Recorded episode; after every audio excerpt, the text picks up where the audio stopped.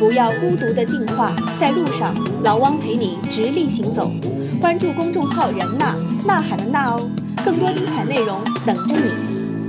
大家好，我是老汪，欢迎来到我们的老汪谈职场。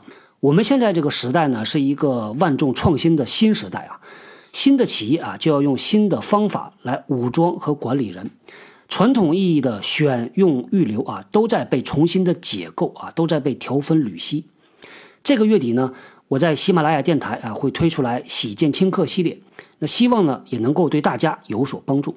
这一期节目呢，来聊非常有意思的话题，叫做学习敏锐度 （Learning Agility）。学习敏锐度呢，作为一个工具和一个方法，在现在的很多企业以及管理咨询界啊，被广泛的使用，用来判断高潜力人才。其中的很多角度和优步在进行人才筛选的时候啊，有着异曲同工的地方啊，有很多的呼应。在我们这一期节目里边呢，我邀请到了我所认识的一位中国做管理咨询啊最好的、最顶尖的顾问。他曾经是光辉国际的前首席顾问，现在呢是利金领导力的合伙人，也是创始人之一。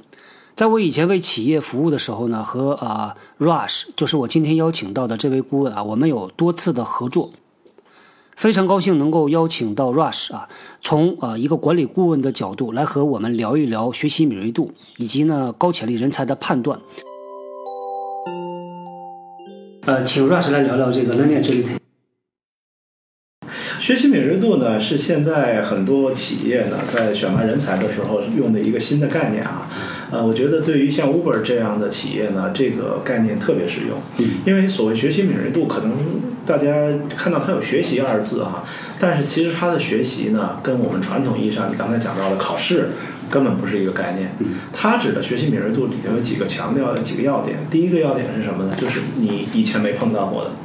事儿是全新的，那么如果说我以前我以前做了一千遍一万遍的事儿，我现在学习怎么把它做得更好，这个不属于学习敏锐度的范那个范畴。然后另外有一点呢，学习敏锐度呢，它指的是我们刚才讲到的，是真正意义上的 street smart。不是念书的本事，不是 I Q，它跟 I Q 完全不是一个概念。我们经常会看到有很多非常 I Q 知识上很高的人，但是学习敏锐度不行，这种情况非常多见。呃，还有一个呢，我们讲呢，学习敏锐度当中不光包含了能力，还包含了意愿。我愿不愿意接受新鲜事物？所以呢，我们一般学习的以前讲的学习能力，更多的讲能力，而学习敏锐度里除了能力还含着意愿。所以这里边呢，就有一个很好的一个比喻啊。啊，就是说，呃，比如在军队当中，在训练海军陆战队的时候，经常有一个词，美国海军陆战队有个词叫 VUCA，就是说这个多变的、不确定的、复杂的、模糊的环境，它缩写叫 VUCA，就是说把士兵放在一个 VUCA 环境里面。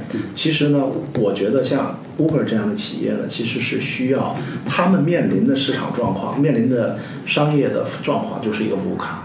所以在这种情况下，你的人员很少有说像传统企业那样，我能依赖过去几十年的经验来预测未来。他们没有过去几十年的经验，而且甚至也很难预测未来。有很多东西呢，必须得在业务当中，就是发展当中现想办法。其实这个里面呢，有很多就是这方面的技巧。我们经常说，这个学习敏锐度呢，现在越来越成为一些呃需要在多变的复杂的商业环境里面来评价人才、选择人才的一个重要的一个依据。所以现在呢，就是越来越多的企业，甚至包括一些传统企业。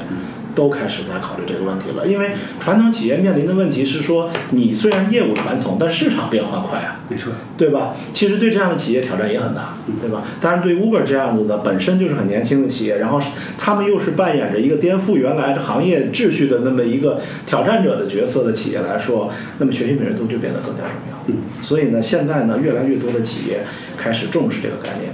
那么这个概念呢，提出来以后呢，现在呢，它是可以被测量。可以被评估的。目前市场上呢，无论是第三方的标准工具，还是说在面试当中的一些问题的一些提问的方式，其实现在都有为学习敏锐度专门定制的。你比如说，我们传统的做行为事件访谈的时候，基本上什么标准化的几个问题：你干了什么？你干的这事儿有什么结果？你为什么要这么干？对吧？是标准的三个问题。现在呢，学习敏锐度上来了以后，会在三个问题后面再加一个问题：你从中间学到了什么？或者再加一个问题说：如果你下次再干一遍，你会干的有什么不一样？嗯，对吧？就是这样，通过这样的过程呢，其实呢，学习敏锐度是可以被测量的。而我们在呃咨询实践当中，帮助客户的过程当中，多次看到这种现象，就是一个非常优秀的职业经理人，但是他的学习敏锐度不高。那么换句话说是什么呢？他在他现有的岗位、现有的环境、现有的行业下，他是个优秀的职业经理人，但是换一个行业。就不一定是了，换一个情况就不一定是了。这就是为什么那么多成名的大公司的，甚至是明星的职业经理人，到 Uber 来面试不一定能通得过。这并不是说他们不行，其实他们在他们原有领域还是优秀的人才。但是面对这种完全无卡的一个生意，对吧？来了以后，未来都不知道怎么样的生意的时候呢，可能他原来的那个光环呢，会掩盖掉他学习的那种那种敏，就是敏锐的这方面。实际上呢，在学习敏锐度当中呢，有一个词非常重要，叫就是我们学习不是 learn 吗？英文现在造了一个词儿，把前面加个 un，叫 unlearn。什么意思呢？就是把原来学习的东西放到一边重新学，就用我们就如果大家就是熟悉佛家理论的，就说是要空杯心态，就是你得你因为因为当你觉得你这个杯子里全部装满水以后，你再倒水是倒不进去的。我必须得，我现在已经是个专家了，我一一杯水满了，但是没有用。到了 Uber 这种环境，事情是新的，我必须得把原来的这杯水倒掉，一个空杯我重新学习，重新往里填。那么说实话，能够做到空杯心态的人不多见。就是说，他在人群当中的比例并不那么高，只所以我想，这也是为什么他们会花那么长的精力去选人，因为在人群当中真正具有这种烘焙能力的人不多的。嗯，很多人是过去太成功了，以后反而过去的成功，我经常说会成为他未来失败的一个铺垫。嗯，在这个在现在的乌卡环境下，这是完全有可能的。就是刚才你说的，人性呢是天生愿意选择自己已经被。验证过的自己熟悉的认为好的办法。那你想，我回家我开顺了一条道，我每天就开这条道，我也不愿意天天琢磨有什么别的道。其实每个人都一样的嘛。哎，这种就是能够主动的逆着自己的天性做事儿的人呢，这是一种天性还是后天培养出来的？呃，应该来说呢，两跟天性有一定关系，后天培养也能在一定程度上影响。呃，但是呢，通常来讲，一般一个人的成年了以后的学习敏锐度呢，基本上他。就是定型的部分还是蛮多的，呃，我们经常讲，就是说，呃，所以我就说，经常十五到十八岁的时候是一个人发展的时候，这个重要的时期，因为这个时期他所受的教育、接触到的环境，会很大程度上定型他的学习敏锐度的所谓的 profile，就是他的原型是什么。当然，后面你说我加入工作以后，我能不能有效的提高呢？现在也有这么样一些方案，但是呢。目前好像还没有一个证据说表明能把一个人的学习敏锐度的这种样式彻底颠覆。说由一个非常按按规矩来的那种就是高专业型的人才，直接把它变成一个特别特别好奇，就是回家我一定要找几条不同的路的那种 特别特别那个多变的人才。这种情况的这个案例我见到的不是非常多，应该来说是有一定困难的。所以呢，在这个角度上来说呢，学习敏锐度可能选拔的这个。就对于，特别是对于像 Uber 这样的公司啊，选拔的意义更大。嗯，因为他如果选拔的进来的是学习敏锐度不高的人，然后后面他去发展这些人，他要花的精力远远比他在招聘上说我尽量去找这样的人花的精力要高得多得多。嗯，所以选拔这个是一个关键点。实际上，在实际对，特别是对于他们这样的公司，这绝对是一个关键点。做有态度的节目，给有态度的你。我们有老汪谈职场和快学不倦两档节目，在 APP 中点击播放按钮下方的订阅，就不会错过更新啦。在人大公众号中回复老汪在节目结尾给出的关键词，你将得到相关文章。有一句话说的很好啊，叫做“你的蜜糖可能就是别人的毒药”。你眼中的女神呢，可能在别人眼中就是个普通的女孩子。那对于企业来说也一样，很多企业呢都是求贤若渴，都想要找到市场上最好的人才，对吧？那很有可能愿意花大价钱从一个别的公司去把他们的最好的人才挖过来。但是呢，呃，像刚才 Rush 所讲到的，对于不同的企业，甚至呢，对于同一家企业的不同岗位，对于同一个岗位的不同阶段。这个人才的标准都会发生变化，甚至可能差异很大。那对于这些传统行业很稳定的生意模式，它的业务也很稳定，这种学习敏锐度高的人就不见得是一个人才。但是反过来，传统行业里边做的非常非常优秀的这些职业经理人呐，这些专业人才呀，可能学习敏锐度不高啊，但是呢，业务做得非常好。当把这样的传统企业所认定的人才带到新企业，带到那种快速变化、快速发展的企业里边去的时候，可能他们就不再是人才了啊！这是刚才从 Rush 给我们的分享中啊得到的一个非常大的启示。那接下来呢，我们再来听一听，对于学习敏锐度啊这个概念而言，如果把它条分缕析啊，掰开了揉碎了来看的话，中间又包括了哪些特质啊？我们可以用这个特质呢，来给自己做一个简单的评估，看一看我自己的学习敏锐度高还是低。呃，要素其实不同的公司有不同的分法。像我们利金领导力呢，一般我们的定义里面有七个不同的要素，对吧？比如说有一个认知视角，认知视角就是他讲的好奇宝宝，对吧？然后呢，有这种人际敏锐，环境敏感。呃，然后包括驱动变革，嗯，然后包括这个追求卓越，嗯，就是他刚才讲到的要主人翁精神，这种追求卓越，包括呢这个自我认知，嗯，刚才我不知道他们这强调不强调这个啊，但是但实际上你会发现，很多学习很敏锐度很高的人，其实他的自我认知度是很高的。还有最后一个第七个呢，我们叫什么呢？叫做这个响应反馈，是什么意思呢？就是别人给你反馈，说，哎，Rick。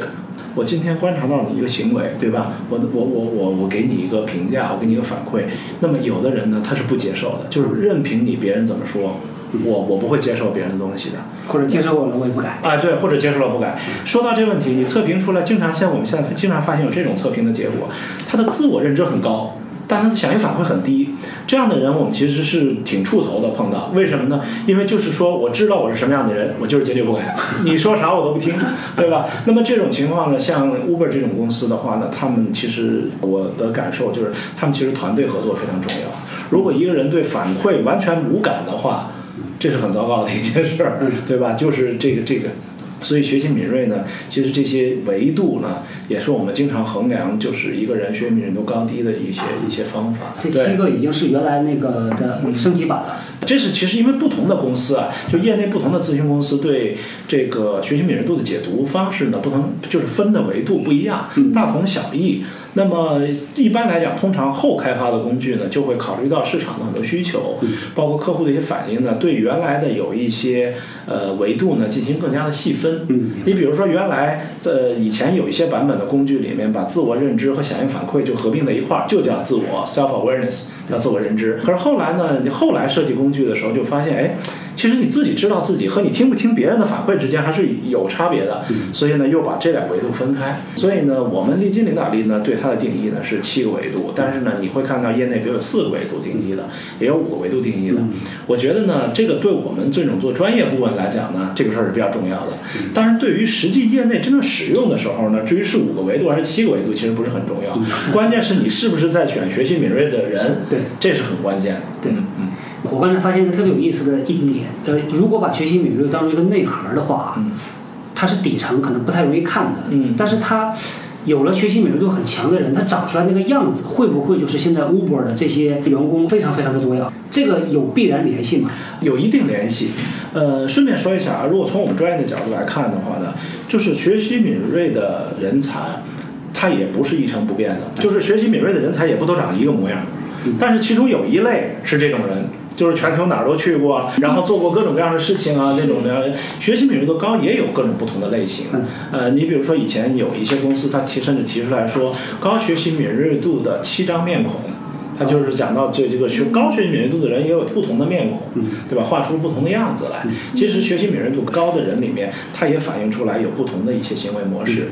但是呢，总的来说呢，呃，学习敏锐度高的人，不管他是哪张面孔，都有一个共同的特点。就是碰到以前他的经验不能够支撑的新的问题的时候，他会即时的、迅速的学习掌握，找资源。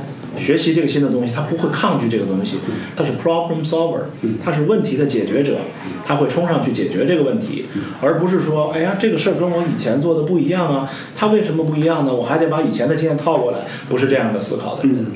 对，至于说具体的行为的话呢，确实高学习敏锐度者本身里面也分为好多不同的类型。这个呢，就是呃，但是话又说回来啊，因为学习敏锐度本来就是一个比较新的概念啊。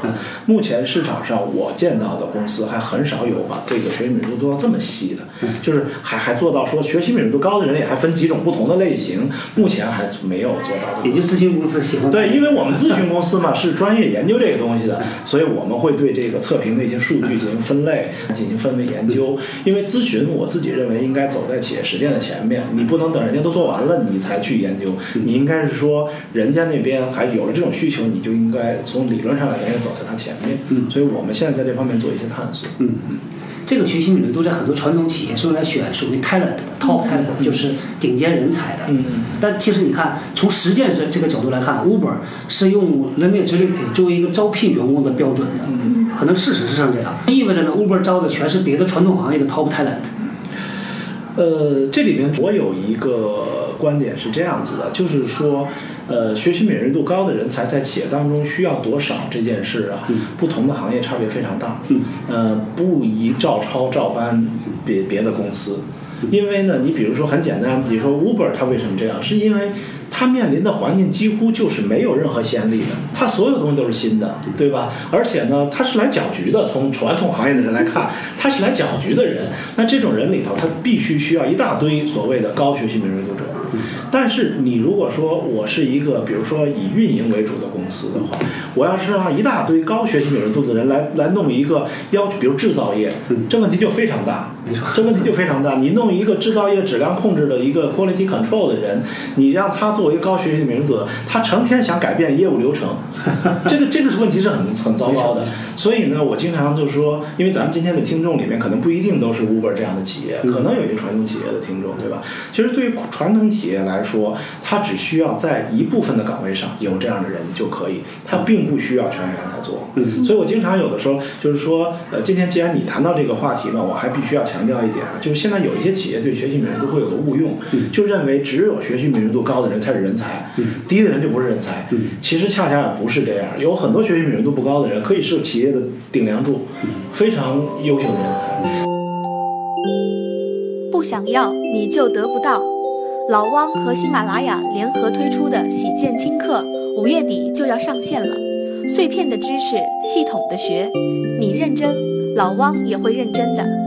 在人纳公众号中分别回复“助手”和“活动”两个词，我们线上线下保持同步。回复视频，还可以进入我们的视频专区。本期节目关键字：人才。哎，大家听完了学习敏锐度的几个要素之后呢，是不是对自己啊也做了一个简单的评估？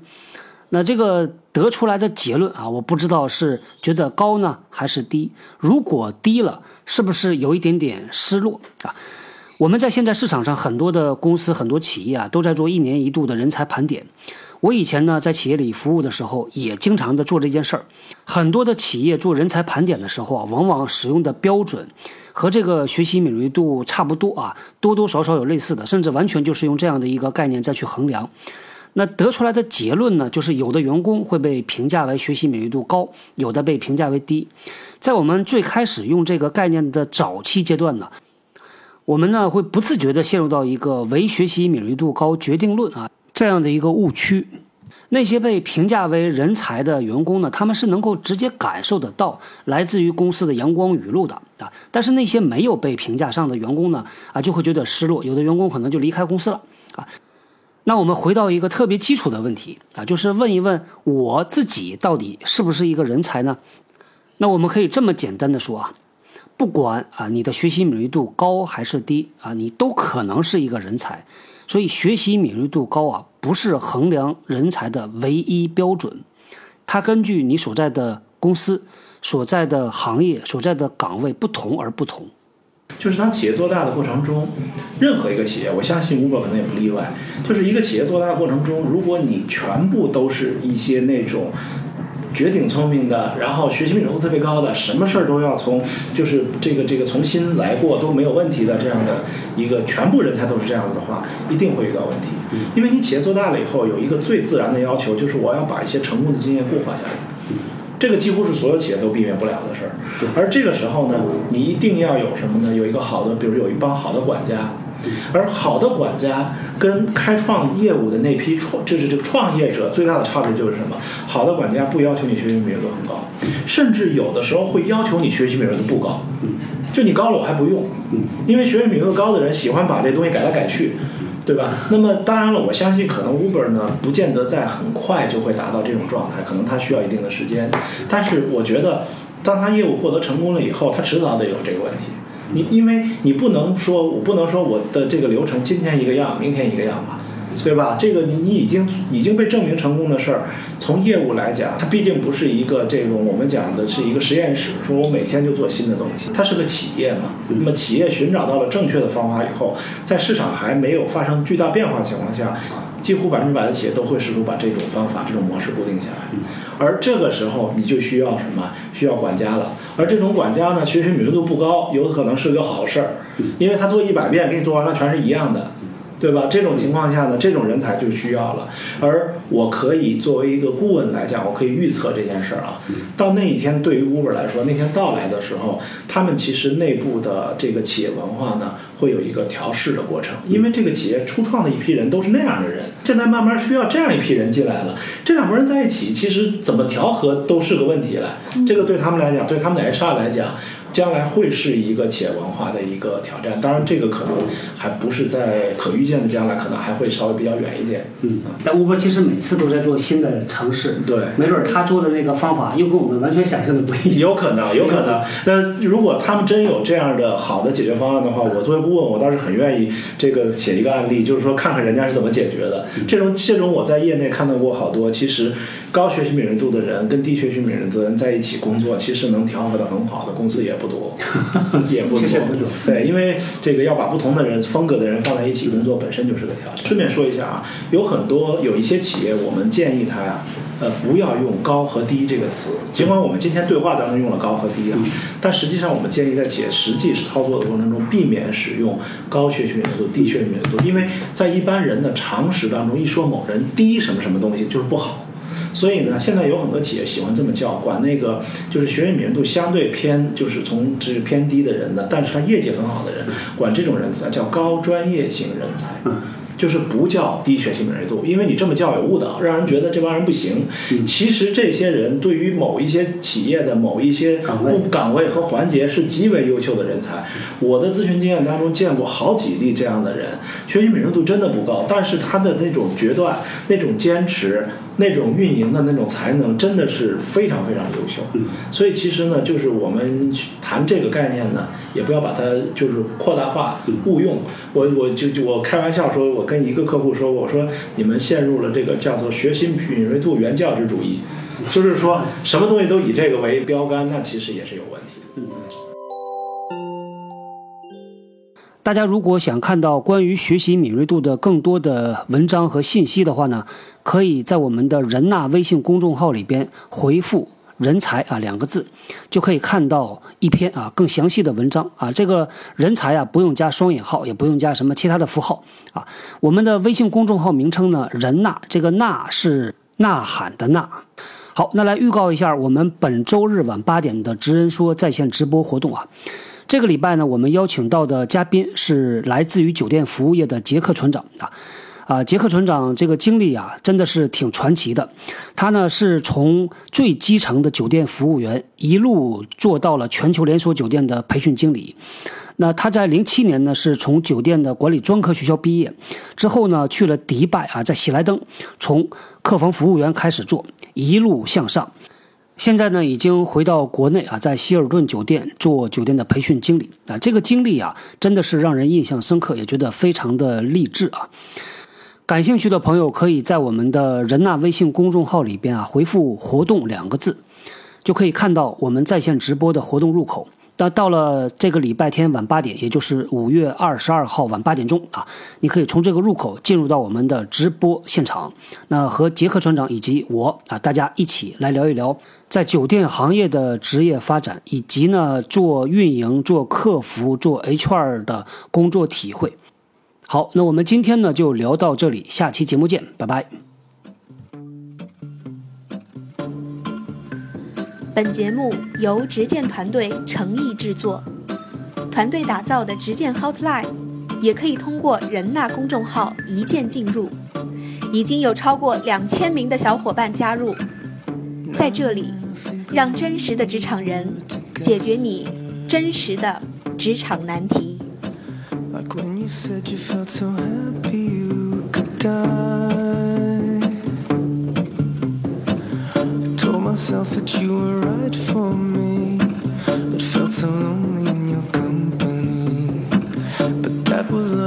To me.